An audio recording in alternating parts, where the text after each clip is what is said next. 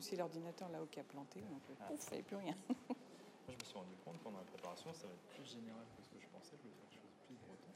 Mais en fait, la plupart de nos témoins bretons n'ont pas accepté la diffusion publique. Ah bon, tiens, voilà autre chose. Ouais. Ça alors? Ah non, on n'a pas eu ce problème dans le travail. Ah C'est ouais, quasiment tout le temps le même enquêteur. d'accord. Quelqu'un qui ne me met pas à l'aise ou... Donc, il ne sait pas forcément expliquer le contrat, à quoi il sert, comme si c'était comme un contrat de 5 pages. Ah oui, en effet, mort. Mais c'est pas grave ça, de toute façon. Non, non, mais Voilà, c'est- le principe quoi, qui s'applique. ils acceptent sur place dans la bibliothèque, Ouais. pas Ouais. uniquement Internet. Bon, allez, on y va. Ou alors avec demande de dérogation. Ah ouais, les trucs un peu compliqués quoi. Je vais juste rappeler le programme et l'heure de la reprise parce que j'ai plusieurs personnes qui ont perdu leur programme depuis hier ou qui l'ont plus. Il y en a personnes. là en bas, il faut leur redonner. Mais si, si, ceux qui ont, été photocopiés, je les ai mis. Enfin, mais- bah, ils étaient sur la table avec vos documents, Je vais les- normalement. Bon, je vous propose de reprendre là pour rester justement euh, dans les temps.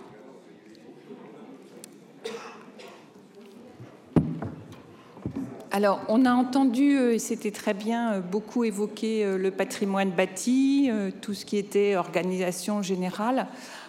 C'est très important aussi de ne pas oublier les hommes et les femmes qui ont fait le chemin de fer et qui le font toujours fonctionner. Pour ceux qui ont visité l'exposition ou ceux qui visiteront plus tardivement, vous verrez que c'était l'un des axes, si ce n'est l'axe principal d'ailleurs de l'exposition.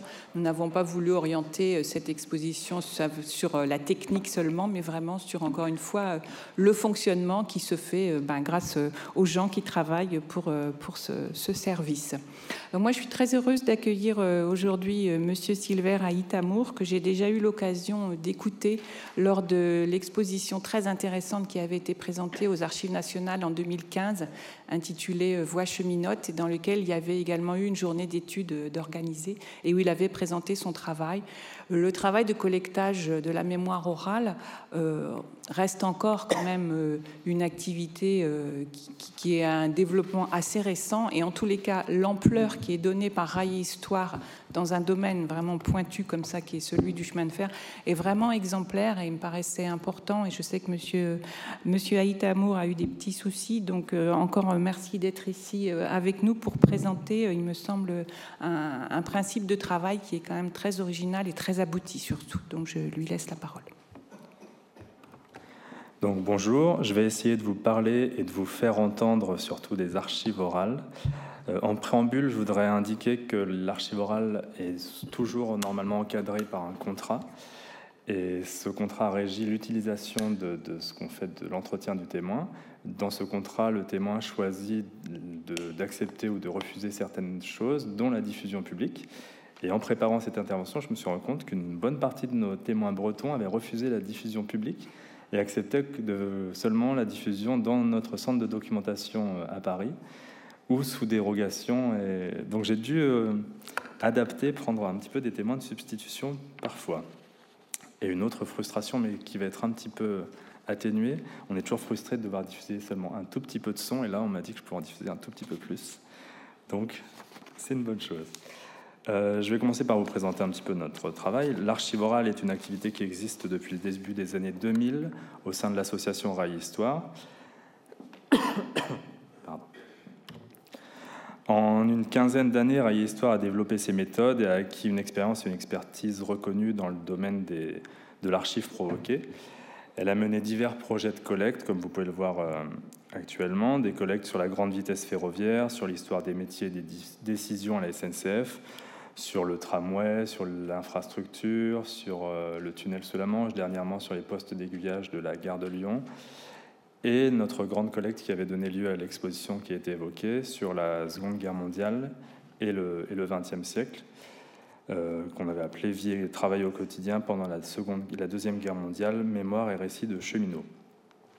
L'ensemble de ces collectes forme un fonds de près de 1000 heures de son, qui est d'une grande richesse pour la recherche, puisqu'il y a des thématiques multiples euh, qui portent sur les décisions, les métiers, l'identité professionnelle, euh, l'histoire des techniques, les loisirs, euh, enfin, géographiquement sur toute la France. Et plus globalement, on peut retracer l'histoire quasiment de la globalité du XXe siècle par ces archives. Euh, au sein du pôle archivoral, il n'y a pas tant une focalisation sur la thématique ferroviaire, qui est quand même notre, thématique de base, mais sur l'archivoral, dont nous sommes d'ardents militants, puisque, comme vous le disiez tout à l'heure, c'est une, discipline qui n'est pas encore tout à fait euh, acceptée et, très utilisée en France, contrairement au monde anglo-saxon qui la reconnaît comme une source à part entière. Euh, pour cette intervention, mon propos s'appuiera essentiellement sur la collecte euh, que j'évoquais tout à l'heure, vie et travail au quotidien pendant la Deuxième Guerre mondiale. Entre 2012 et 2014, nous avons mené une campagne d'archives orales qui portait sur les chemins de fer pendant la Seconde Guerre mondiale. Une collecte d'une ampleur particulière, puisqu'elle a. Euh, elle, a, elle, a, permis de collecter 210, 210 entretiens pour plus de 400 heures de son notre ambition avec cette collecte, c'était de capter la mémoire qu'ont des employés d'une entreprise publique française de la Deuxième Guerre mondiale et plus largement de la première partie du XXe siècle, puisque nous le verrons, on a pu interroger sur, sur même tout le XXe siècle. Le chemin de fer pendant la Deuxième Guerre mondiale, ce n'est pas un sujet neutre. Il y a forcément, quand on évoque ce thème, des images qui, qui arrivent tout de suite. Notre collecte fait suite à un appel à témoins national lancé par la SNCF en janvier 2012, soit un an après le discours de Bobigny du président Pépi, qui reconnaissait pour la première fois euh, notamment la participation de l'entreprise dans la déportation des Juifs de France. Il en avait profité également pour euh, rappeler l'importance de la résistance au sein de, l'entreprise, mais ce qui avait été retenu, c'était essentiellement la, première chose. Et parallèlement, depuis, depuis, plusieurs années, des livres à charge contre la SNCF quant à ses agissements pendant la période ainsi que des actions judiciaires en France et à l'étranger sont menées. C'est pas anecdotique si je cite ça, c'est parce que en fait, la première vague des réponses à notre appel a été motivée essentiellement par ces points. L'idée pour les témoins qui nous contactaient, euh, c'était que c'était un facteur déclencheur, ce, discours et, et, ce contexte juridique. Les uns et les autres voulant répondre à la fois aux accusations portées contre eux à travers la SNCF et aux propos de M. Pépi, qui jugeait en quelque sorte, enfin même plus qu'en quelque sorte, pour certains, nous disaient clairement comme une trahison. La plupart étaient choqués et avaient l'impression que, que ce n'était pas l'entreprise qui était attaquée, mais eux personnellement, alors qu'ayant travaillé pendant la période, ils n'avaient pas du tout l'impression d'être concernés par ces propos. Il y avait un petit peu un mélange qui s'opérait chez eux, mais qui nous a permis de, rencontrer beaucoup de témoins. Euh, dans l'intitulé de mon, intervention,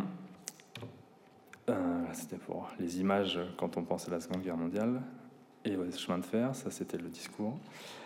Euh, dans l'intitulé de mon intervention, il y a la notion d'archive vivante. Cela recouvre plusieurs sens, selon moi. C'est l'idée d'une archive du vivant, donc faite avec des témoins vivants, forcément. D'une archive qui évolue aussi selon le prisme avec lequel on s'y intéresse, on lit ou on l'écoute. Selon la discipline, si c'est un psychologue, si c'est un historien, un sociologue, ça va pas du, tout être les mêmes choses qui vont être recherchées et trouvées dans, ces entretiens.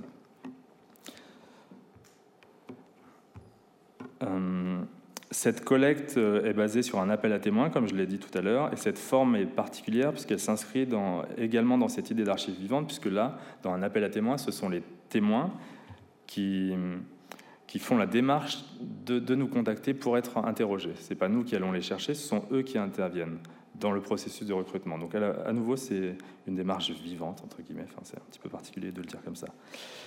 La question se posait de savoir aussi pour nous si cette collecte n'arrivait pas un peu trop tard, parce que le thème, les cheminots en poste pendant la Seconde Guerre mondiale, on arrivait plus de 70 ans après la, après la Seconde Guerre mondiale, on avait honnêtement une faible espérance d'avoir beaucoup de témoins directs. Et on était très surpris, parce qu'en fait, nos témoins ont en moyenne entre 85 et 102 ans, et au total, on a eu 63% de nos entretiens qui étaient menés avec des, cheminots en poste pendant la Seconde Guerre mondiale. Donc c'était la, belle surprise, puisque là, on avait accès directement à la source et pas seulement aux descendants qui pouvaient raconter ce qu'on leur avait raconté. Donc c'était vraiment la source directe. Parmi les personnes interrogées, un profil semble se dessiner des personnes ayant peu parlé. La majorité des témoins étaient en effet des primo-témoignants, on n'avait jamais parlé avant, très loin donc des témoins professionnels qu'on a l'habitude d'entendre sur ces thématiques de la Seconde Guerre mondiale, même si on en a quelques-uns.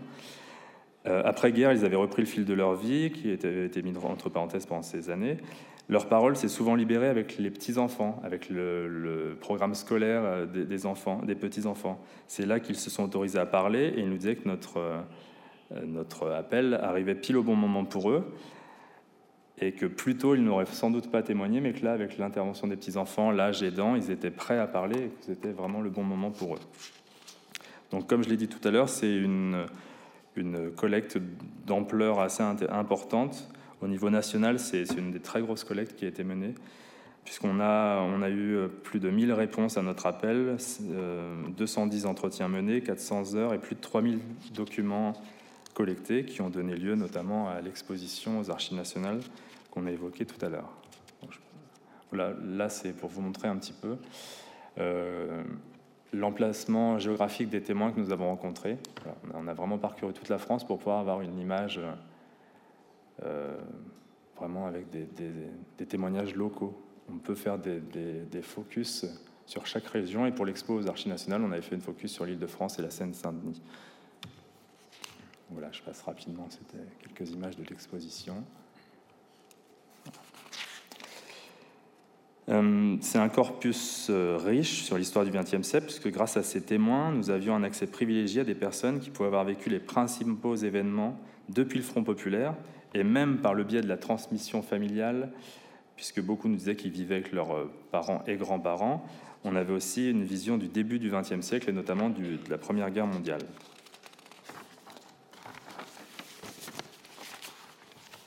Beaucoup, de travaux avaient déjà été faits sur la Seconde Guerre mondiale, sur la résistance, sur la déportation. Et donc, notre question s'est posée, la question s'est posée de se dire, mais quel axe on prend pour travailler cette collecte? Donc, on n'allait pas éliminer ces points importants, mais on a décidé de, trouver, de prendre l'axe de la vie quotidienne, puisque c'était quelque chose qui n'était pas énormément travaillé. Donc, on a décidé de travailler sur le quotidien durant la, la première moitié du XXe siècle et particulièrement pendant l'occupation. C'est une orientation euh, qui avait pour but de savoir comment vivaient et travaillaient les Français, comment ils réagissaient face aux privations, à la présence allemande, aux répressions, à l'absence de l'autre. Et après-guerre, beaucoup de témoins exceptionnels, entre guillemets, les politiques, des résistants, des déportés avaient parlé, mais peu finalement de simples témoins du quotidien, parce que ce n'étaient pas des thématiques qu'on pouvait estimer à l'époque euh, très importante. Certains avaient tenu des carnets qui nous ont remis, mais n'avaient pas forcément voulu prendre une parole publique. Les bornes chronologiques ont également été élargies, puisque de la Seconde Guerre mondiale, pure, on a élargi on va dire euh, en 1930-1950, mais en sachant qu'on allait quand même plus loin, parce qu'on prenait en compte la Première Guerre mondiale et qu'on allait jusqu'à jusqu'à nos jours. Euh, l'analyse du corpus n'est pas encore achevée, mais il est déjà possible de confirmer qu'il n'existe pas un profil type du cheminot français pendant la guerre, mais plutôt des profils avec des convergences et des divergences. Pour cette enquête, nous avons rencontré des cheminots un petit peu de tout type, entre guillemets, qui avaient travaillé dans des grandes villes, dans des petites, dans des lieux isolés. Certains sont restés en France, notamment comme affectés spéciaux. D'autres ont été mobilisés en 40, ont été faits prisonniers, sont revenus pendant la guerre. Certains sont partis en STO, ont été requis. Donc il y a vraiment un panel très large de profils. Euh, y a aussi euh, des, hommes, des femmes et de jeunes, professionnels, puisque quand même une bonne partie étaient apprentis au début de la guerre. Et nous avons notamment dans notre fonds une grosse partie du fonds consacrée à l'apprentissage et à la formation euh, dans les années 30-40. C'est vraiment ce qui, est, le plus important, je pense, dans notre fonds. Euh,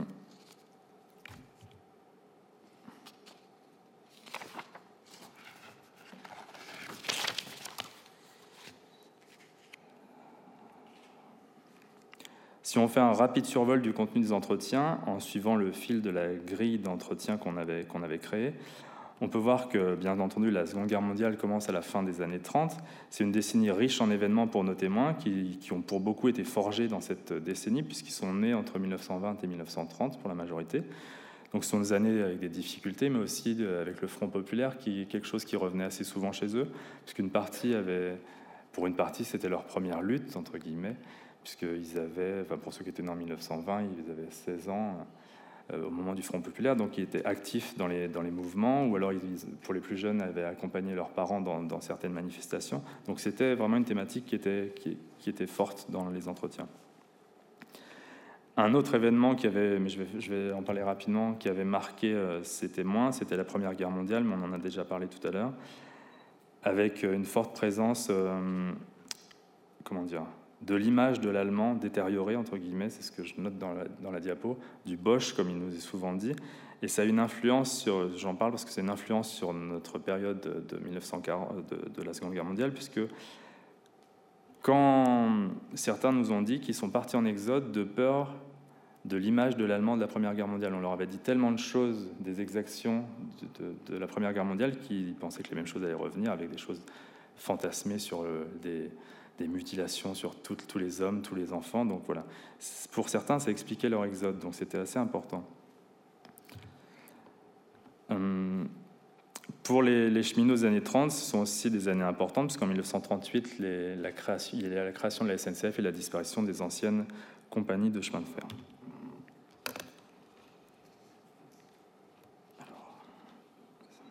C'est là qu'on va voir si le son fonctionne.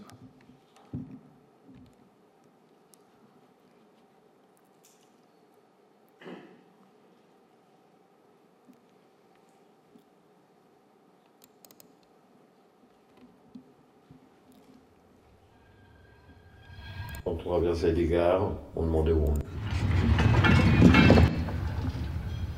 C'est un extrait sur l'Exode.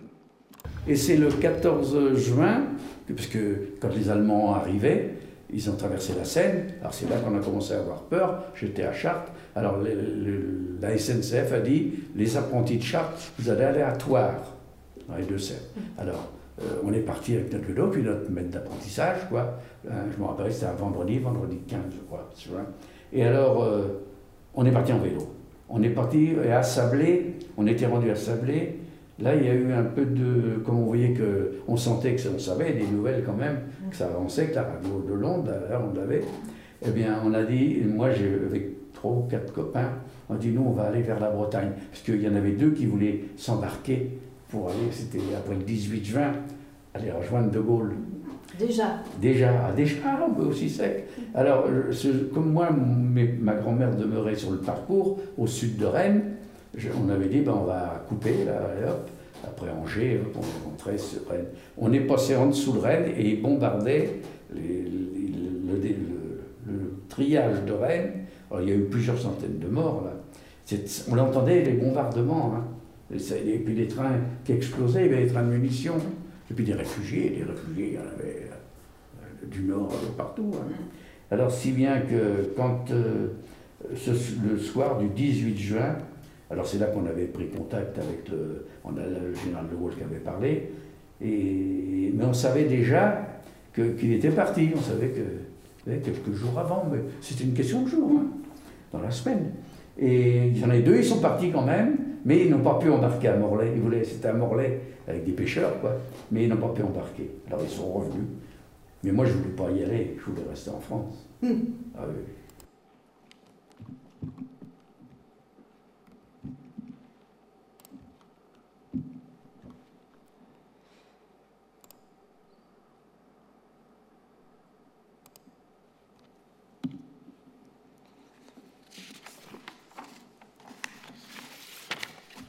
Donc le, 17 juin 40, tout s'arrête avec la demande d'armistice du maréchal Pétain, l'occupation commence, et hum, les avis sont alors partagés sur la question de l'armistice parmi nos témoins. Il y a vraiment un panel très large, il y a certains qui voient un soulagement, d'autres avec la guerre qui s'arrête, d'autres un espoir avec le retour du parent mobilisé ou fait prisonnier, et d'autres le début d'un engagement avec un refus immédiat de cette situation. on va écouter à nouveau un petit extrait parce que de mes témoins préférés dedans. Ah ben en 40, non, non, parce qu'on ne considérait pas que c'était un armistice, nous. D'accord. On a toujours considéré que la France allait se défendre. D'accord, d'accord. Et, quel, Et puis après la déclaration de, du général de Gaulle, là, on y croyait, hein. on y a toujours cru. Compte, tenu des conditions dans lesquelles j'avais été par ici, euh, avec l'armistice, euh, j'ai senti quand même faut être honnête, un soulagement. On disait la guerre va, être finie. Quoi. Personnellement, oui, j'ai senti un soulagement que, que je n'allais pas aller à la guerre. Maréchal Pétain, c'est une figure connue, notamment parmi les anciens combattants de 14. Qu'est-ce qu'on en pensait à ce moment-là de, de lui? Je crois, à l'époque, dans le moment de l'époque, il ne faut pas, faut pas prendre les années suivantes. Hein.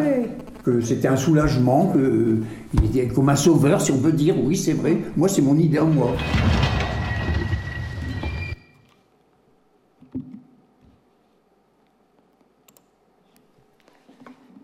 Donc la SNCF est alors l'un des rouages essentiels de la collaboration franco-allemande imposée par cet armistice. En effet, le réseau ferré est mis au service de l'économie de guerre. Tous les transports de l'occupant sont prioritaires. Et pour contrôler leur exécution, plusieurs milliers de cheminots allemands arrivent en France dès juin 40.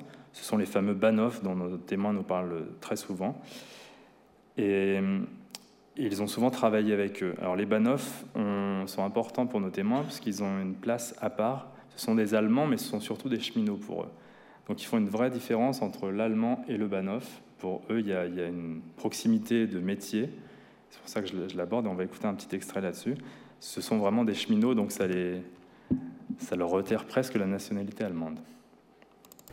Je vous dirais qu'une fois, c'est un Allemand, cheminot allemand, euh, qui nous a donné euh, à manger, qui recevait des colis d'Allemagne, qui avaient été ravitaillés par les Français, bien sûr. Et quand il recevait un colis, il nous faisait partager. C'est un cheminot allemand. Ben, c'est un cheminot, oui. pas un soldat. Et quel souvenir vous avez de la déclaration de guerre? C'était un cheminot, ce n'était pas un Allemand.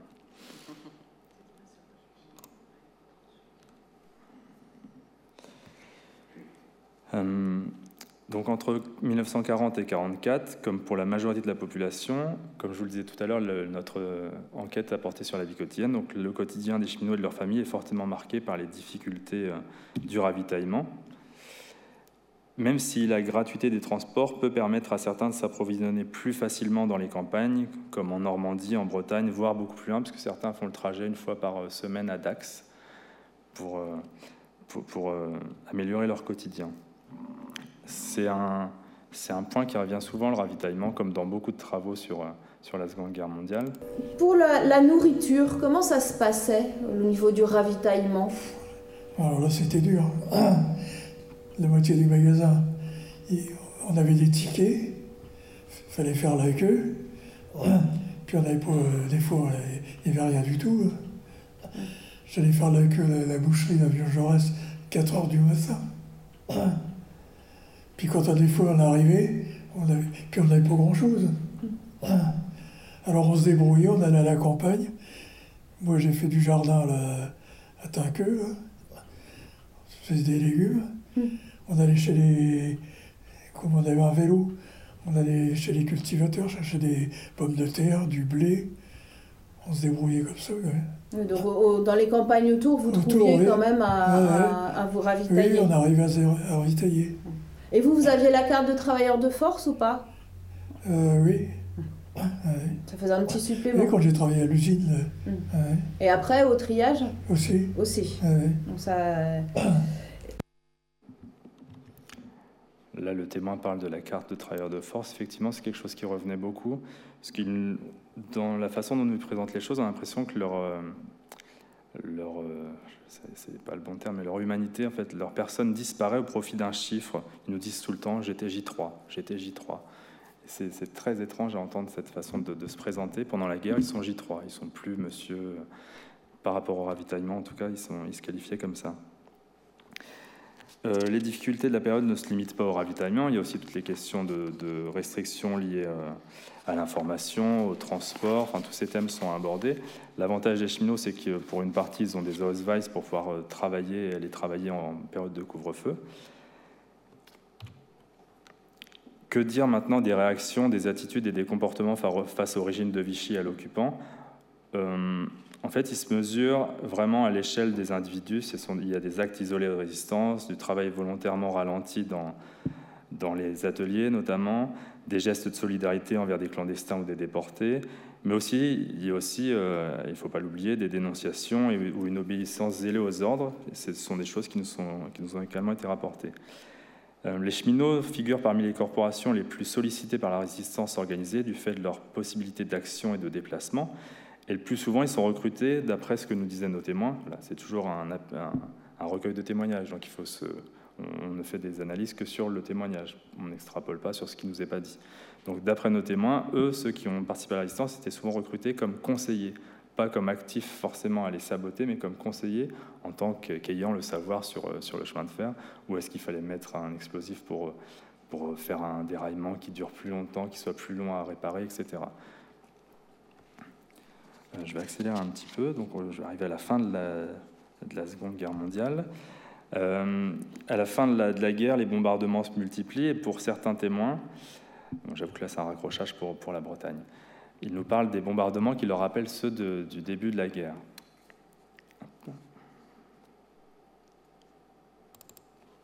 Et quel souvenir vous avez de la déclaration de guerre en septembre 1939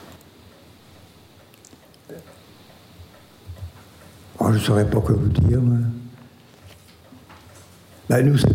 Moi, ça n'avait pas, pas, tellement changé, euh, changé mes coutumes. C'était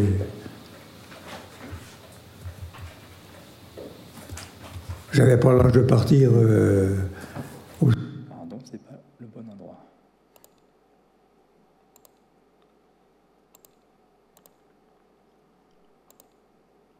Euh, de partir dans la région parisienne. Euh... Oui, quelques années après. Et donc à ce moment-là, il y a eu le bombardement de Rennes qui a eu lieu quel jour exactement? Le 17 juin, alors je ne saurais pas vous dire quel jour c'était, si c'était non, mais oui, à quelle date vous avez... 17 juin 40. Et ça a été bombardé Ça, c'était un bombardement allemand. Les, les, bombes sont tombées sur des trains de réfugiés, sur des wagons de munitions. Les wagons de munitions ont explosé et il y a eu, euh, dans la plaine de Rennes, je ne sais pas moi, euh, plus de 2000 morts. Parmi les réfugiés qui étaient là-dedans, les militaires il devait y avoir deux trains militaires en même temps. C'était un carnage épouvantable. Et ça, ça c'était le 1740. Euh, il, y a, eu un autre bombardement en 43, mais alors là, je ne plus savoir la date exacte. Celui-là, un bombardement américain. Mais celui de 40, oui, c'était les Allemands. Et le centre d'apprentissage était près de, du lieu de bombardement? Ah oui, à 100 mètres. L'école d'apprentissage était dans les emprises SNCF euh, auprès du pont Saint-Hélier, et les bombes tombaient sur le triage qui était euh, à côté.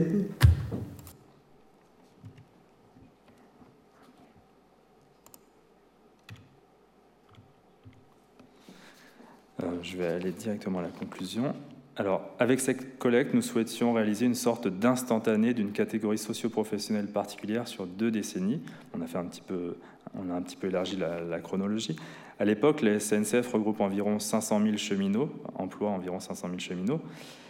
Si on ajoute à ce chiffre les familles, nous sommes en présence d'un groupe quand même assez important, de plus de 2 millions de personnes.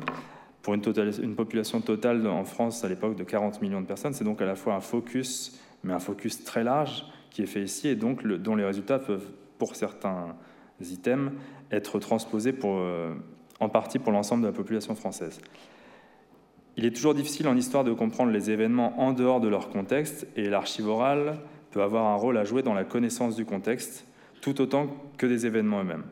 Beaucoup des témoins nous, ont dit, nous ont interpellés sur l'importance de ce contexte pour une bonne compréhension des événements. Ils nous disaient souvent, il faut se remettre dans le contexte je vais vous dire des choses, mais si on ne se remet pas dans le contexte, on ne peut pas les comprendre. C'est vraiment important. C'était très important pour eux.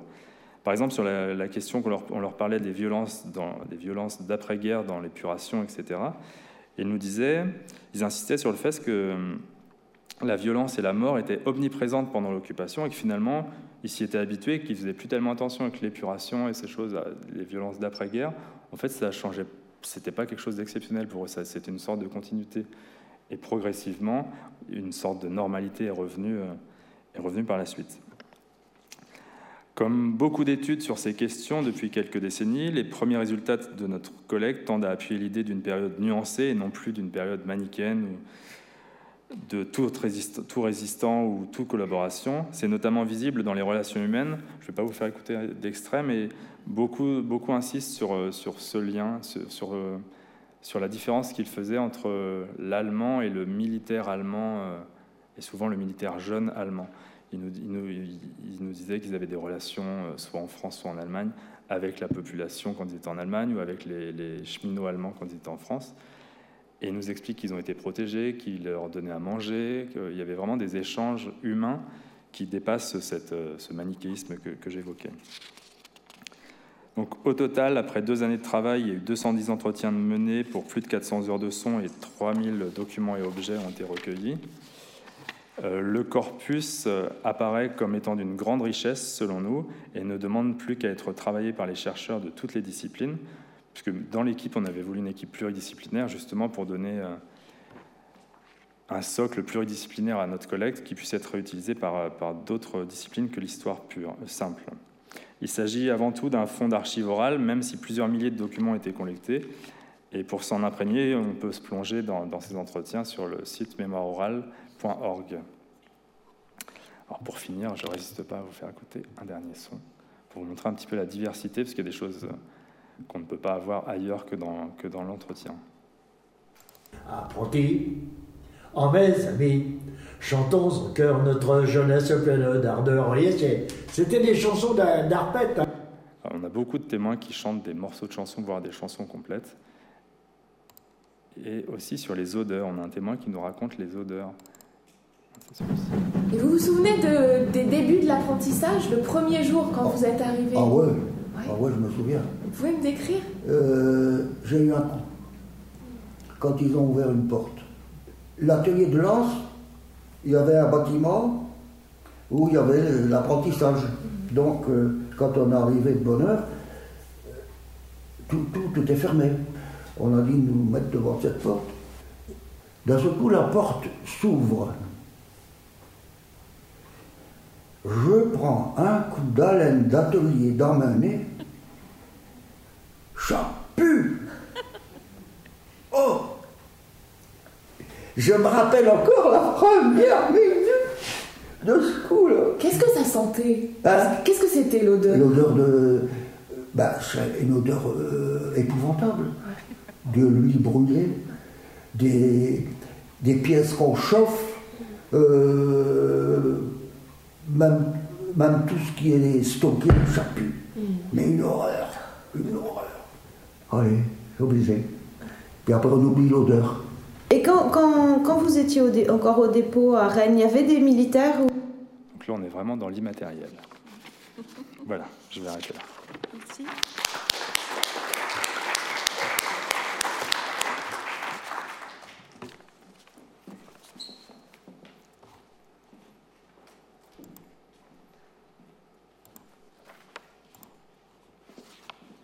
Merci beaucoup et on se rend compte avec ce petit extrait euh, plein d'humour euh, combien il est important justement de garder aussi tout ce qui va autour euh, des bâtiments et, des lieux, de, conserver aussi les souvenirs, même olfactifs, des gens qui ont travaillé. Alors moi, je vais essayer de vous parler du travail de collecte de mémoire, alors beaucoup plus modeste, hein, qui a été fait auprès des cheminots bretons dans le cadre et en amont de l'exposition Bretagne Express. Donc ce travail, on l'a commencé, il a eu lieu en deux temps, en 2014 pour une première partie et en 2015 à la demande du musée de Bretagne. Et il a été confié donc à Jérôme Cucarul qui était historien qui a fait un bref passage hier après-midi qui avait déjà travaillé sur le monde du travail et particulièrement sur le monde ouvrier puisqu'il avait réalisé une collecte de mémoire auprès des employés de l'arsenal de Rennes qui a donné lieu à la publication d'un ouvrage d'ailleurs, et à une collecte d'objets qui est arrivée en partie au musée. Il avait aussi travaillé sur euh, les ouvriers des usines de fougères, de chaussures de fougères. Donc ça lui donnait quand même une expérience dans, dans ce domaine. Donc logiquement, c'est lui qui devait présenter euh, euh, ce travail aujourd'hui, mais il n'a pas pu se libérer. Donc j'espère que je vais réussir à le, à le, remplacer avec une approche qui sera forcément un peu différente, puisque ce n'est pas moi qui ai fait les entretiens. Alors la première collecte en 2014, donc, elle a tourné autour du métier d'aiguilleur en gare de Rennes. Et euh, il faut reconnaître euh, tout ce que l'on doit aux Amis du patrimoine rennais qu'on entendra cet après-midi, puisque euh, ce travail de collecte, ça a été une réponse partielle, évidemment, à une demande assez ancienne. J'ai même pas réussi à retrouver les documents, mais je pense que ça doit remonter au moins à 2010. Les premiers courriers des Amis du patrimoine rennais pour alerter la ville de Rennes et la communauté d'agglomération sur euh, la disparition euh, programmée des postes d'aiguillage avec justement l'arrivée de la ligne à grande vitesse. Euh, dans, notamment par rapport à un objet que l'on a souhaité nous faire conserver, mais je vais vous expliquer pourquoi on l'a pas fait, qui était un poste à billes, donc qui a été mis en service en 1936 ici dans l'un des postes d'aiguillage de Rennes.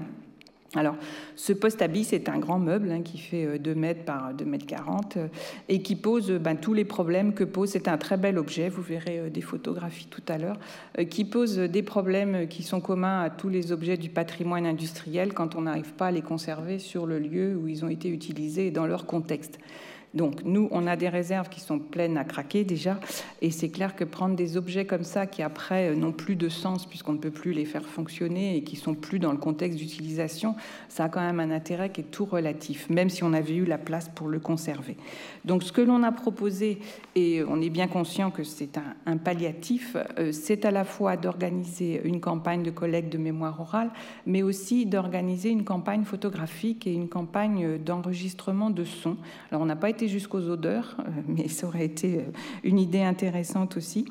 Donc euh, le musée a organisé, toujours en lien avec les Amis du patrimoine rennais, on les remercie vraiment pour notamment les accès qui ont été facilités sur les lieux, un travail de reportage photographique qui a été confié confié pardon, à notre photographe Alain Hamet, qui a donc fait un reportage dans le poste D, le poste qui donc a été détruit depuis, le poste A et le poste central aussi.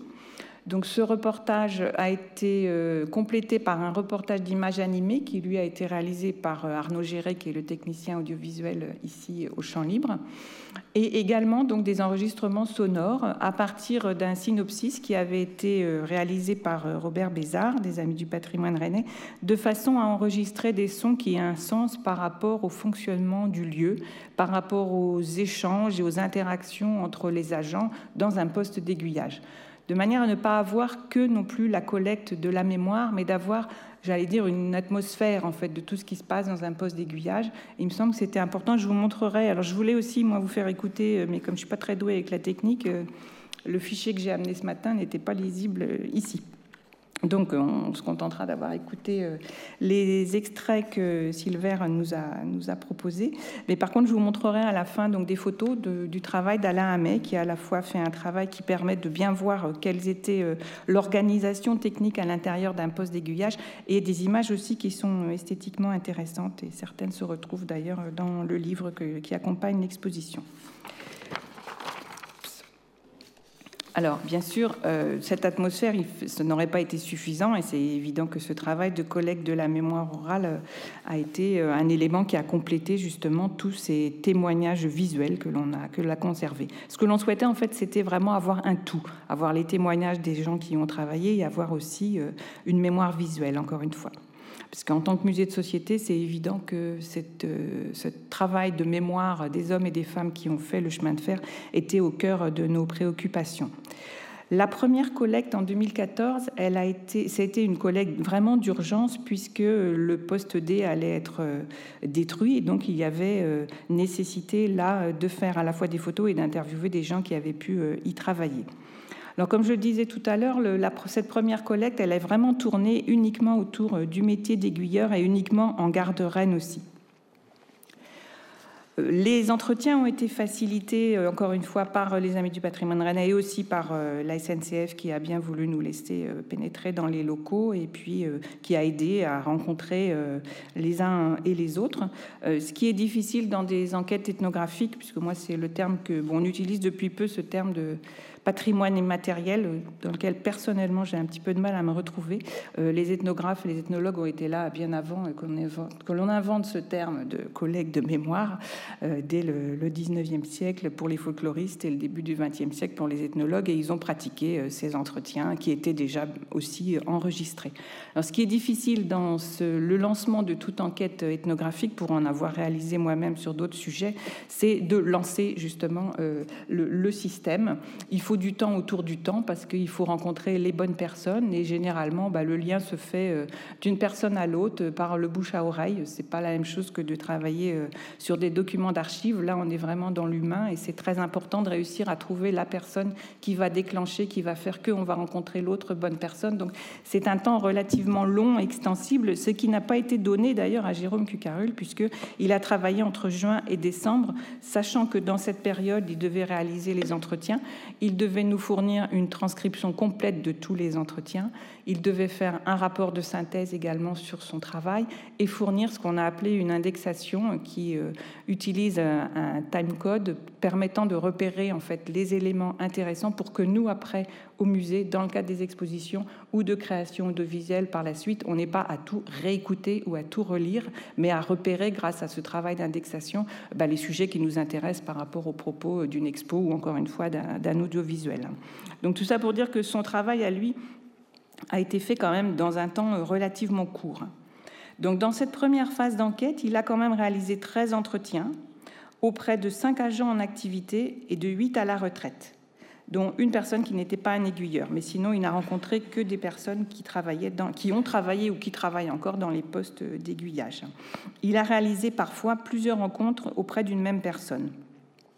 Ces entretiens ont donné lieu à 15 heures d'enregistrement et 190 pages de transcription, ce qui est, là aussi, quand on a réalisé les enquêtes, généralement ce travail de collecte, c'est un moment plutôt agréable et euh, dans lequel il y a des échanges et c'est vraiment quelque chose de très plaisant à faire généralement. Par contre, la transcription, c'est pas drôle du tout, euh, parce que là, on passe des heures et des heures à enlever les hum, ah bon, oh, vous êtes sûr qu'ils servent pas à grand chose, effectivement, et c'est très long et pénible. Donc c'est vrai qu'il a quand même réussi à faire euh, ces 15 heures d'enregistrement, je trouve ce qui est quand même pas mal dans un délai assez court, sachant qu'effectivement, il y avait tout le reste autour. Alors, comment est-ce qu'il a pratiqué? Eh bien, il a utilisé une grille d'entretien, hein, des grilles, euh, j'allais dire, assez classiques, qui avaient été soumises euh, à Madame Paulino, si ma mémoire est bonne, et à Robert Bézard aussi pour euh, la première partie du travail, en tous les cas. Donc bon, c'est un, une grille d'entretien qui permet d'avoir un espèce de guide linéaire qui est vraiment important parce que le risque aussi quand on est dans l'échange comme ça, c'est de se laisser complètement emporter. Euh, parfois, il y a des intervenants qui vont être très très bavards et qui vont vous emmener très très loin. Et donc du coup, il faut ramener les gens sur le sujet pour lequel on est venu et c'est pas toujours facile. On peut pas interrompre. Euh, ça prend parfois des allures quand même de conversation aussi. On peut pas interrompre les gens en disant bon bah ça, ça m'intéresse pas du tout parce que c'est le meilleur moyen de bloquer effectivement tous les tous les témoignages. Donc lui, euh, nous on déjà, on l'a déjà réalisé encore une fois au musée euh, dans les années bien avant que moi j'arrive ici, dans les années 1970 et 80. Je pense que le musée de Bretagne a été l'un des pionniers quand même dans ce domaine-là, avec euh, le musée des arts et traditions populaires à Paris, où des enquêtes orales étaient réalisées très régulièrement. Depuis quelques années, on en fait beaucoup moins, et lorsqu'on en fait, ben, c'est un peu dans le cadre de ce travail ici. Elles ont lieu en lien direct avec une exposition. Donc pour ceux qui ont vu euh, l'expo que ma collègue Françoise Bérétro avait réalisée, qui s'appelait Migration, euh, là il y a eu énormément d'enquêtes, mais qui ont été faites effectivement dans le cadre de l'exposition. On a beaucoup plus de mal à dégager euh, du temps, puisque c'est encore une fois un temps très long, pour réussir à organiser des thématiques d'entretien autour, qui ne soient pas pardon, autour d'une exposition.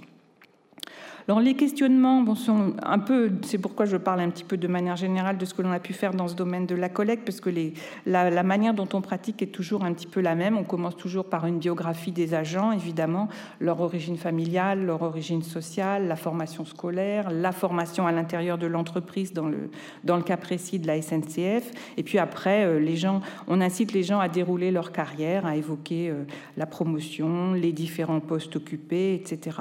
Alors par rapport au métier d'aiguilleur, évidemment, Jérôme a orienté euh, euh, ses entretiens euh, ben, sur la spécificité du métier, ce qui avait vraiment de particulier par rapport à ce métier-là. Les échanges ont beaucoup tourné autour de la gare de triage de Rennes, évidemment, c'est logique. Hein. L'importance du fret est quelque chose qui revient systématiquement dans les témoignages des aiguillères aussi. Les évolutions du métier, euh, c'est aussi quelque chose qui a été très très souvent souligné avec des domaines importants comme l'électrification et plus tard euh, l'arrivée de l'informatique.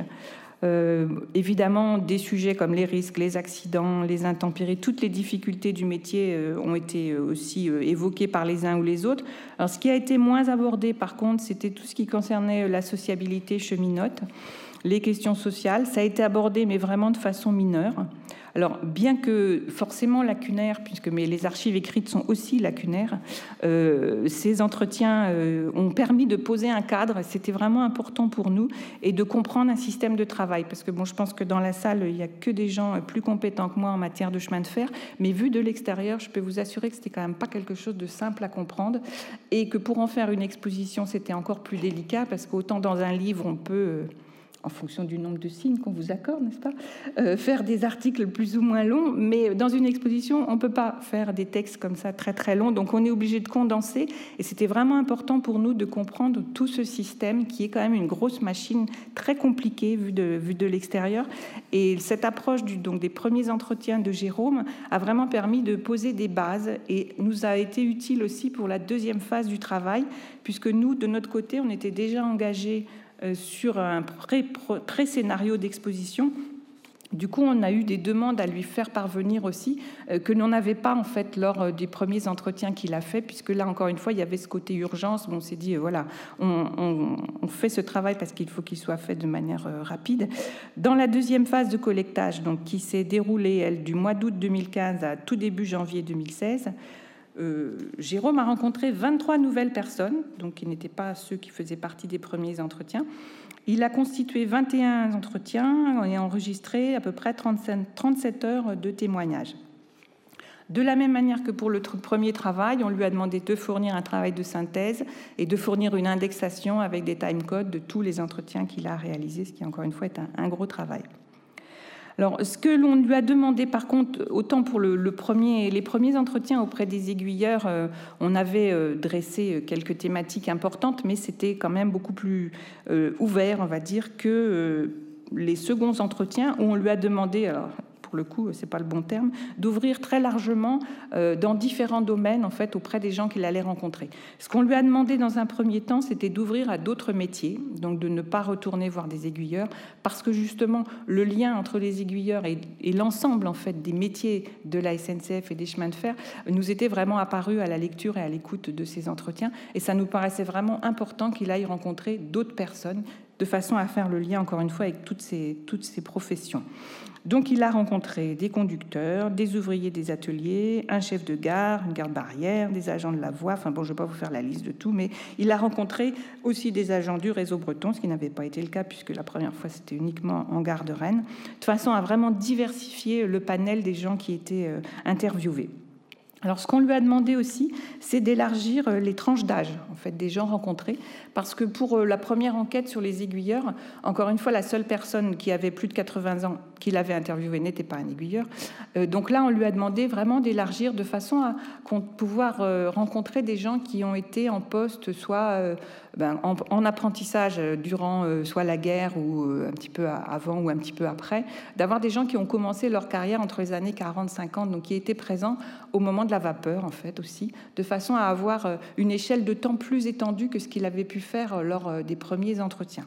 Alors ça, ça a très bien fonctionné. Ce qu'on lui avait demandé aussi, qui là n'a pas très bien fonctionné, c'était de rencontrer davantage d'agents féminins.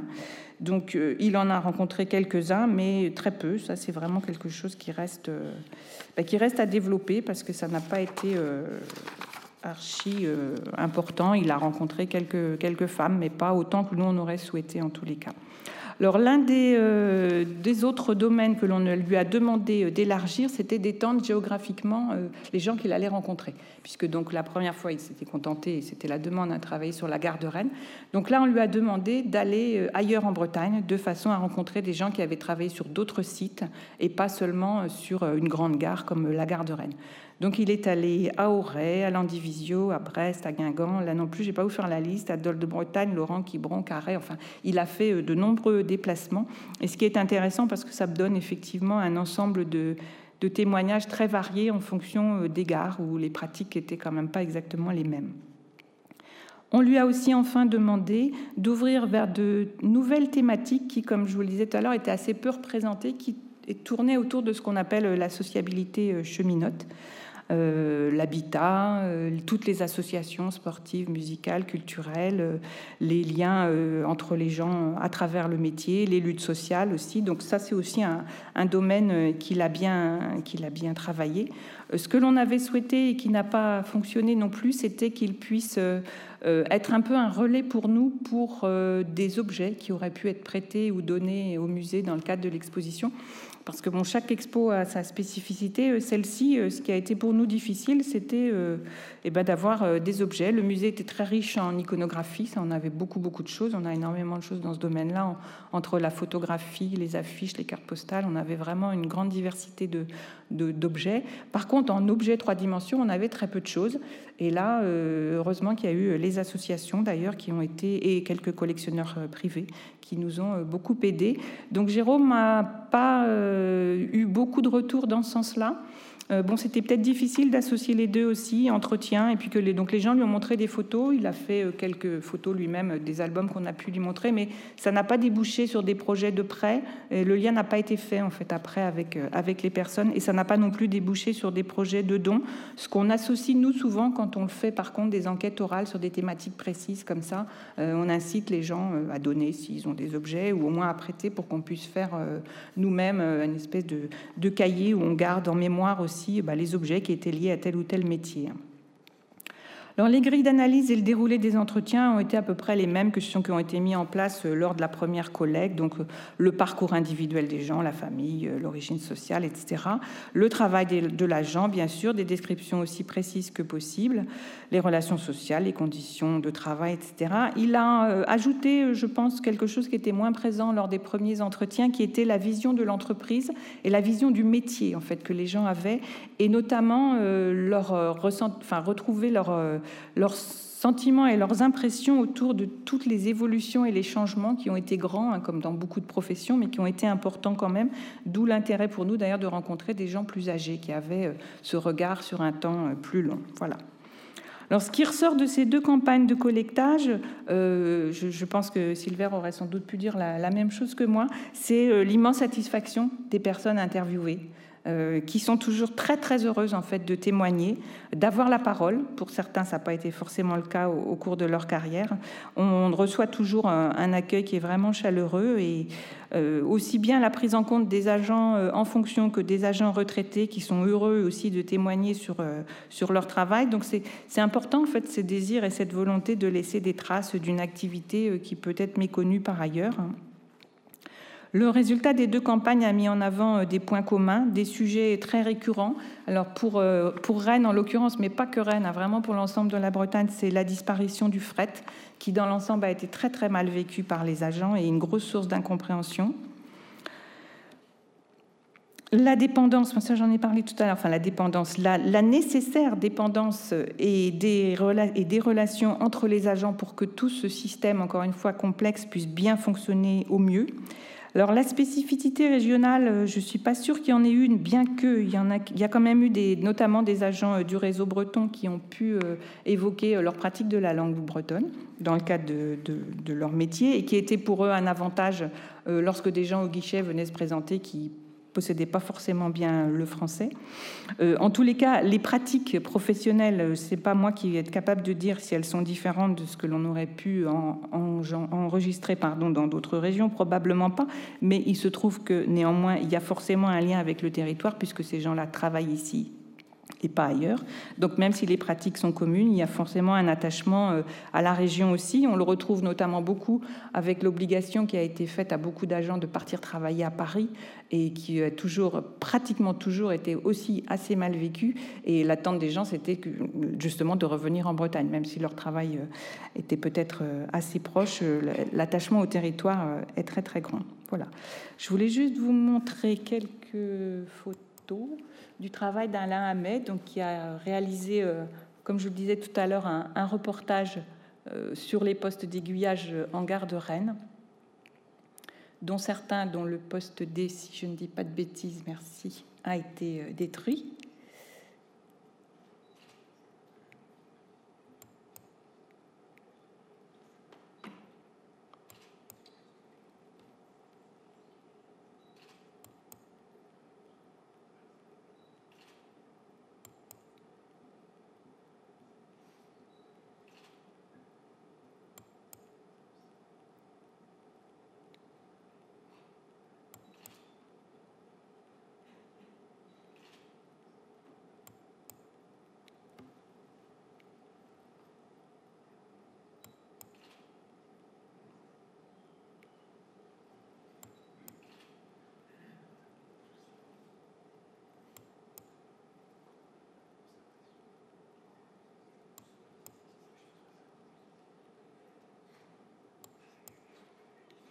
Le fameux post-habille.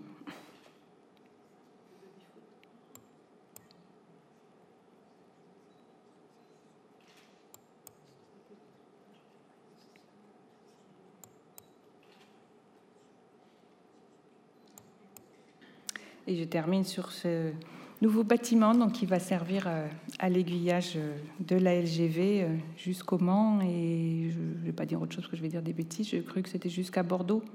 Oui, non, non, pas jusqu'à Bordeaux. Bon, ben pas jusqu'à Bordeaux alors. Donc je m'arrête là dans les précisions techniques. Voilà.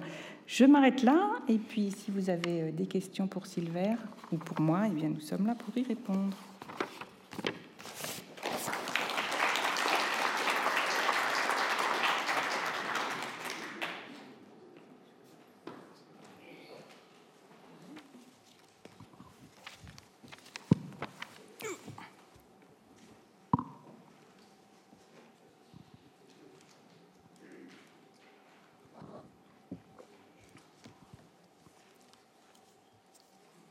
Madame?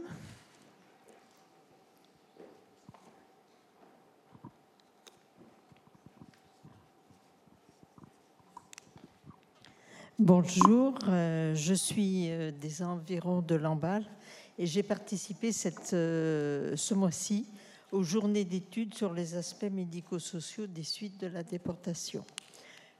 Parce que je fais partie d'une association sur la déportation. Je suis concernée par la famille du côté de mon père sur ce sujet. Je ne l'ai su il y a 12 ans et j'avais 54 ans. Donc, euh, bah, il faut relativiser, il faut euh, euh, comment se positiver. ça n'a pas toujours été évident, mais bon, j'ai été très comment pas impressionnée, mais très touchée hein, de, de ce qui avait été au cours de cette euh, euh, journée et demie, puisqu'il y avait une soirée avec la, euh, un film qui était une déportée et sa famille. Et puis après, on a eu sur Maréjo Chambard-de-L'Eau, qui est originaire de, de, Bréa, je pense qu'un certain nombre de, de vous connaissent, et sa fille, euh, plus cinq autres euh, enfants de déportés ont témoigné.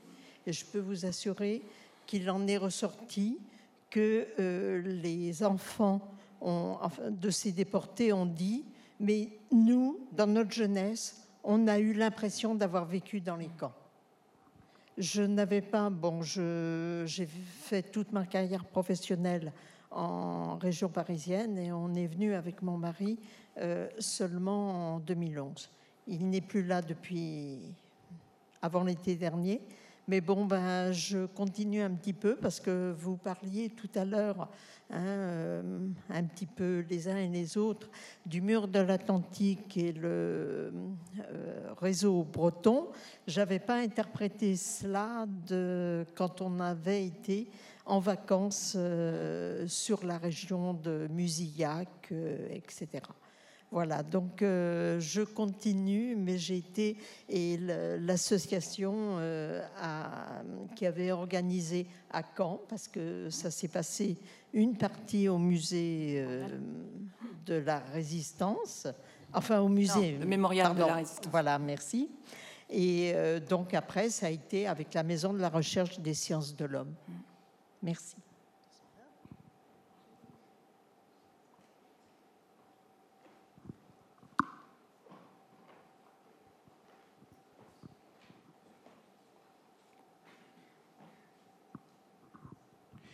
Euh, Madame Prudhomme, j'ai relevé euh, dans la phase, si vous voulez, opérationnelle du collectage, euh, après la transcription écrite.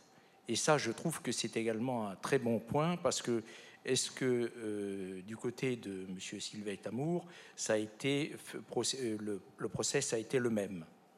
Ah Je ne sais pas. Sylvain Ah, il n'a pas entendu la question. Le monsieur demande si la transcription écrite des entretiens a été faite aussi, euh, pareil histoire. Non. Nous, on- on- comme je l'ai dit dans l'intervention, on est militant de l'archive orale, donc on refuse de faire des transcriptions complètes. Par contre, on fait des, ce qu'on appelle des fiches chronothématiques qui sont en fait une fausse transcription. Ce sont des gros résumés des plages qu'on découpe. Voilà, C'est un gros résumé, c'est c'est une transcription déguisée un petit peu. Mais il faut bien se rendre compte aussi, Mais enfin, c'est vu l'ampleur euh, des heures d'enregistrement, euh, c'est un travail de, de fou, quoi, vraiment de faire ça euh, systématiquement. Euh, c'est vrai que l'indexation bon, permet de repérer les grandes thématiques, c'est largement suffisant. quand on fait des recherches, en fait, pour préparer un montage ou quoi que ce soit. Nous, on l'a fait là parce que c'était peu d'heures proportionnellement à ce que vous avez fait vous, mais je pense que nous, on ne l'a pas fait systématiquement non plus au musée quand on a fait d'autres enregistrements. hein. Parce que c'est un temps qu'il faut multiplier, je sais pas par combien, je vais dire des bêtises, mais par rapport au temps d'enregistrement lui-même, euh, c'est très très long, quoi. C'est vraiment, et puis encore une fois, c'est vraiment fastidieux, quoi. Il faut arrêter, recopier, recommencer, et tout. C'est très lourd. Je vous dis pourquoi, parce que je, je procède à des Ouais. transcriptions d'émissions radiophoniques Ouais. Ah sur bah d'autres ouais. thèmes, sur lesquels, oui, ça demande un Mm. travail absolument phénoménal. Mais intellectuellement, c'est très enrichissant, euh, tant pour le vocabulaire et sur le style que ça peut apporter. C'est vrai que je pense que je, je suis d'accord avec Silver que ce sont des archives orales, donc c'est évidemment ce qui compte dans un premier temps. Ceci dit, l'analyse n'est pas la même. Quand on arrive vraiment, euh, enfin moi pour plutôt prendre des notes en fait, quand j'écoute comme ça plutôt que de tout transcrire, euh, c'est vrai qu'on a une analyse qui est plus fine parce qu'on a le temps justement de faire des retours en arrière. Alors quand on écoute comme ça, on est un peu dans le cadre de, de l'échange, de la conversation et euh, je pense qu'il y a vraiment des choses qui échappent. D'ailleurs, quand on fait soi-même des enquêtes et qu'on réécoute après, on se dit ah mais pourquoi je n'ai pas demandé ça? Pourquoi ça? Voilà, le renvoi il n'est pas automatique quand même au moment où on est dans l'action aussi quand on interviewe les gens. hein, c'est clair que. C'est Donc c'est vrai que l'écrit ça permet de prendre un certain recul quand même dans, dans l'analyse des, des- des témoignages. En fait. Je vous rejoins totalement. hein. Simplement écouter en longueur un entretien de deux heures, ça apporte pas le séquençage, l'indexation et malgré tout la, la transcription, soit en fiche chronothématique ou en intégrale, permet ce Ouais, recul nécessaire. Je peux juste dire que si on dit qu'on ne transcrit pas, ça ne veut pas dire qu'on vous oblige à tout écouter pour trouver ce que vous voulez. Ça, ça veut dire simplement qu'il y a d'autres Oui. euh, outils euh, d'accès euh, à l'oral. Si vous allez sur le site euh, mémoire-oral.org, vous verrez que donc chaque plage fait l'objet d'un résumé et que vous, au moment où vous écoutez la plage, vous voyez ce résumé écrit et ça vous permet de vous y retrouver et de passer d'une plage à l'autre. Les plages font un minimum de 2 minutes, un maximum de 9 minutes à peu près.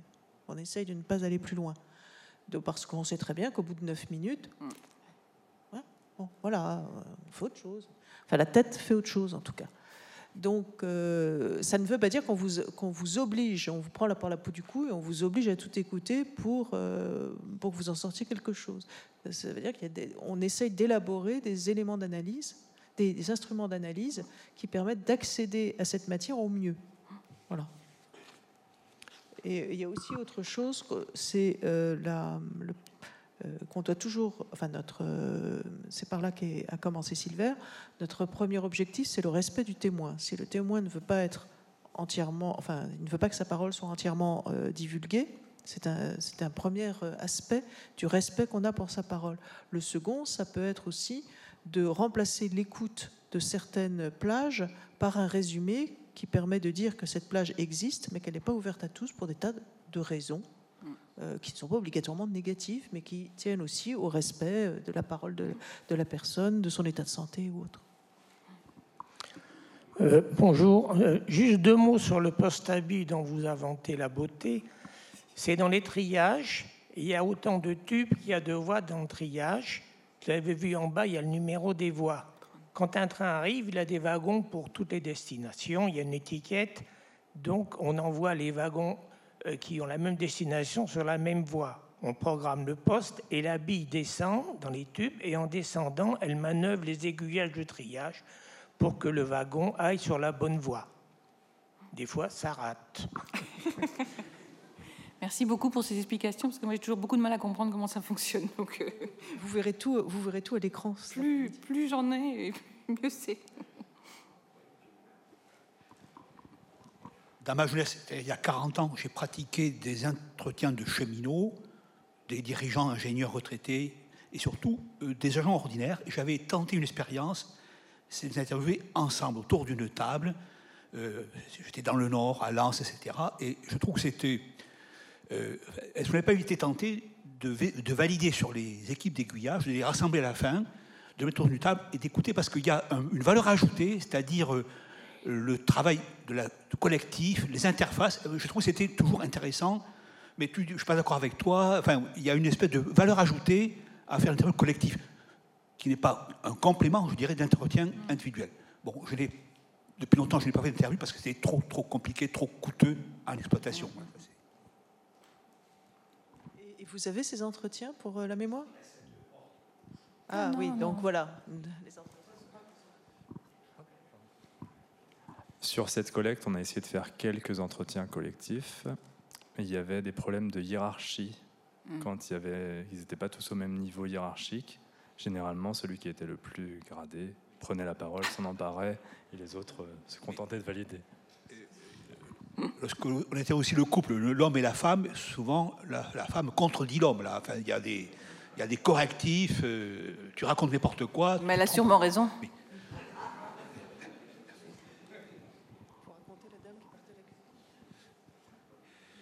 Dans les entretiens que vous avez pu mener, euh, est-ce que vous avez essayé de recomposer euh, la chaîne entre euh, l'âge en circulation, le poste d'aiguillage, l'enrayeur, c'est-à-dire vraiment la chaîne de métier? Mm, mm, mm. C'était une question. L'autre question, on avait vu une carte de France qui présentait différents lieux d'entretien avec des couleurs différentes qu'est-ce que signifiaient ces couleurs. Et comme on fait euh, des, entretiens euh, donc sur plusieurs décennies, les personnes interrogées, est-ce que vous êtes tombé sur des personnes qui parlaient la langue régionale ou des morceaux? Je ne parlais pas que pour l'Alsace, mais pour, la Bretagne. La carte est un instrument de travail que je ne dois pas diffuser normalement, donc les couleurs correspondent aux enquêteurs. Tout bêtement. Mmh. Et, enfin, il y, a plus, il, y a plus, que ça. Il y a les enquêteurs et les entretiens réalisés pas réalisés. Donc c'est tout bêtement. Il y pas, on n'a pas encore fait de carte définitive. Euh, sur la langue, on a un entretien en alsacien. Et on a sinon l'évocation des langues, notamment en breton. Mm. Où, euh, mais là, ce ne sont pas des témoins directs qui nous, qui nous racontent que tout le monde ne parlant pas bien le français, la langue régionale était euh, utilisée dans les ateliers notamment. Il faut que je montre.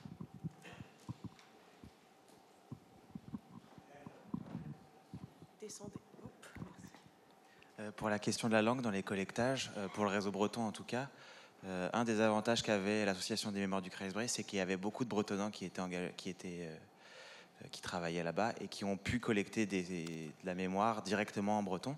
Et vous en avez, alors c'est pas pour les mémoires, mais pour le film Au départ de Carré de Jean-Charles Vitorel, lui a, rencontré des gens qu'il a interviewés en français et qui parfois aussi euh, rapportent le souvenir en breton. Et le film est passé le mois dernier ici, euh, mais il n'y avait pas les bonus en breton, mais vous pouvez les retrouver sur le DVD si vous avez la chance d'avoir le DVD et vous pouvez avoir des, paysans et des cheminots qui euh, parlent en breton. Et c'était aussi le cas de Jean Jaffrenou qui lui était bretonnant et qui faisait des visites en breton et qui rappelait ses souvenirs à lui en breton. Et c'est un des avantages qu'il y avait de pouvoir rappeler les souvenirs en breton directement, puisque massivement, ça j'en ai pas parlé, mais avant 1920 où on interdit aux, aux cheminots de parler breton, la langue qui est massivement parlé dans les ateliers et dans les, trains, c'est le breton. Et euh, pour le collectage, c'est important de pouvoir parler aussi en breton, ce qui n'est pas mon cas malheureusement. Mais, si je me souviens bien, les cheminots bretons, euh, les cheminots du réseau breton devaient euh, l'examen d'embauche est une dictée en français.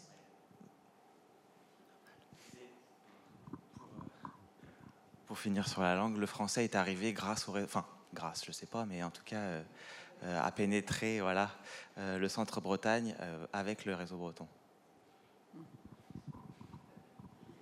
Parce que le, français restait la langue de la sécurité, je pense. Autre question On va peut-être s'arrêter.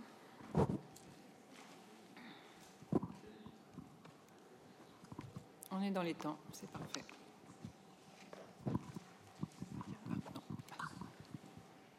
Oui, bonjour. Moi, j'avais une, question pour euh, Silver Aïtamour à propos de l'Alsace, justement. Euh, est-ce que, étant donné que la ville de Strasbourg, euh, la population strasbourgeoise a été entièrement évacuée en septembre 39, euh, est-ce que vous avez des témoignages, justement, d'exode de, de, Strasbourgeois en Auvergne ou, ou dans le Limousin et, et, de retour en mai 40, enfin retour partiel, hein, puisque beaucoup ne sont pas revenus, l'Alsace étant en zone interdite à l'époque?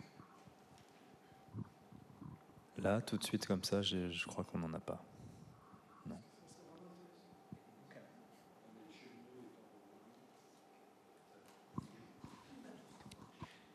La plupart des cheminots étant revenus, et s'ils ne se sont pas retrouvés en Allemagne pour d'autres raisons, euh, on ne peut pas, enfin, c'est rare de trouver quelqu'un en poste, un, cheminot alsacien euh, qui se retrouve après en poste euh, ou qui reste longtemps en poste en France, il faut qu'il soit enfin dit France de l'intérieur, ou il faut qu'il soit reformé. Donc ça m'étonnerait qu'on qu ait trouvé quelque chose.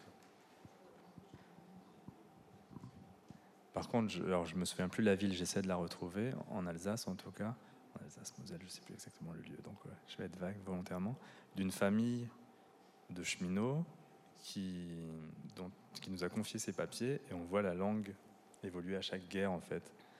Donc une fois le certificat est en français, une fois en gothique, en français, et ensuite mélanger les deux se mélangent parce que c'est une période un petit peu on garde les anciens papiers. On a ça dans la famille de Bastien, mais je ne sais plus de quelle ville ils sont. Je, me permets d'ajouter que des cheminots expulsés euh, qui euh, ont été affectés à différents ateliers dans le sud-ouest de la France, on en a euh, à ma connaissance 3-4. Enfin, ça, il faut demander à Georges Rébeil, mais qui font partie des cheminots morts par mesure de répression qui ont été étudiés par ailleurs. Dont, plusieurs étaient interprètes pour les cheminots allemands. Euh, et ont une, une, activité éventuellement de renseignement et euh, sont tombés morts dans la. Euh... Marine Wallet évoque le mot mémorial. Alors, il faut évoquer que la SNCF a pris le parti de lancer un grand projet qui va aboutir dans les semaines à venir, qui est malheureusement les témoins peuvent parler, mais les morts ne peuvent pas parler. Autrement dit, l'idée c'était de faire un, dictionnaire complet des cheminots victimes de la Deuxième Guerre mondiale. Alors, c'était après discussion le départ, on s'est limité aux cheminots victimes de la répression allemande et de la police française. Voilà. Donc, on a éliminé, donc c'est un corpus, un bouquin qui va paraître sous peu. Il faudra l'acheter, en tout cas, etc. De 2200 notices de cheminots, avec des destins très contrastés, bien sûr. Hein. Euh, tous n'ont pas été des résistants, loin de là. Il y a eu des otages, des exécutés au coin de la rue, mal placés à la mauvaise, heure, des cheminots euh, qui, faute de présenter des papiers avec la nuit, nuitamment, sont exécutés sommairement. Euh, voilà, donc c'est un gros travail qui, va être, qui a été coédité par la SNCF et l'édition Perrin. Euh, vous allez entendre parler dans les chaumières et rails et histoire, dirigé par Thomas Fontaine, dont un collectif a participé. un ouvrage donc très complet, les notices étant complétées par des introductions assez consistantes. Voilà. Ça, ça va chez Perrin. Marine va compléter la publicité. Non, c'est simplement la date, euh, le 20 avril. Mais donc je pensais euh, partir. On avait donc des exemples d'itinéraires de, cheminots alsaciens ou alsaciens mauvais-élans dans le reste dans la France, mais qui, euh, qui ne sont pas revenus parce que les, cheminots qui n'étaient pas originaires euh, des départements annexés n'ont pas pu revenir. Donc on en a un certain nombre certains témoins de cette région. C'est juste sur Strasbourg, je, ne peux pas. Mais sur d'autres de, la région, on en a quelques-uns. Ce qu'on peut dire, euh, en septembre 1939, il y a eu l'évacuation forcée, hein, donc c'est ce qui a euh, de l'ensemble de la population sur une bande de 30 km environ le long de la frontière. Donc il y a eu un atelier important qui a été entièrement évacué, donc euh, celui de ateliers de Bischheim, qui se sont retrouvés dans deux autres euh, ateliers, Saint-Pierre-des-Corps et un autre atelier, mais très vite en en 40, euh, quand les Allemands sont venus, ils ont été priés euh, de revenir. Hein. donc, c'était une zone complètement neutralisée où il n'y avait plus personne euh, dans les villages ou dans les grandes villes. Hein. c'était des villes mortes avec interdiction de venir. Donc, par la suite, ils étaient obligés de revenir. Donc, ce qui me fait dire que la plupart étaient revenus. Naturellement, il y en a certains qui sont restés qui ont continué, voire même après la guerre, à rester, par exemple, de côté Toulouse. Alors, est-ce qu'il y avait beaucoup de cheminots dans l'eau, euh, ça je ne pourrais pas dire. Mais cela illustre bien que euh, les cheminots étaient euh, en principe invités à revenir ou plutôt contraints à, revenir. Il faut dire qu'en cette période-là, les personnes ne parlaient pratiquement pas le français. Hein. Moi, mes grands-parents qui étaient évacués, mes grands-parents qui étaient évacués ben, ben, parlaient pas le, euh, français, hein, étaient obligés euh, de se rapprocher du côté de Limoges, obligés de se rapprocher de la population civile avec, avec une coquille cassée pour dire ben voilà, moi je veux un œuf. Quoi, hein. Puis petit à petit, ils apprenaient le français comme ça. On a aussi des, cheminots belges en 14-18 euh, qui ont fait souche à Sotteville et Rouen.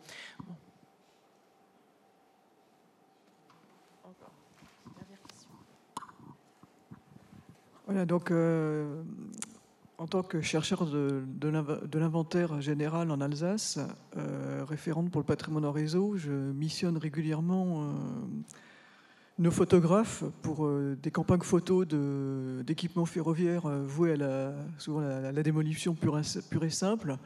Et je suis spécialement sensible à la question des postes d'aiguillage, évidemment aussi à leurs équipements.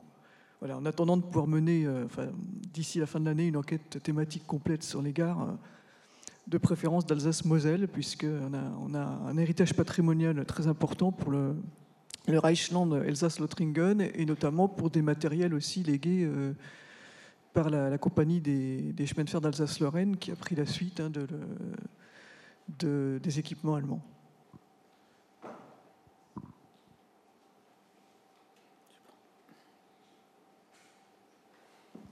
Je pense qu'on va s'arrêter là. On vous remercie pour votre attention et on se retrouve à 14h30.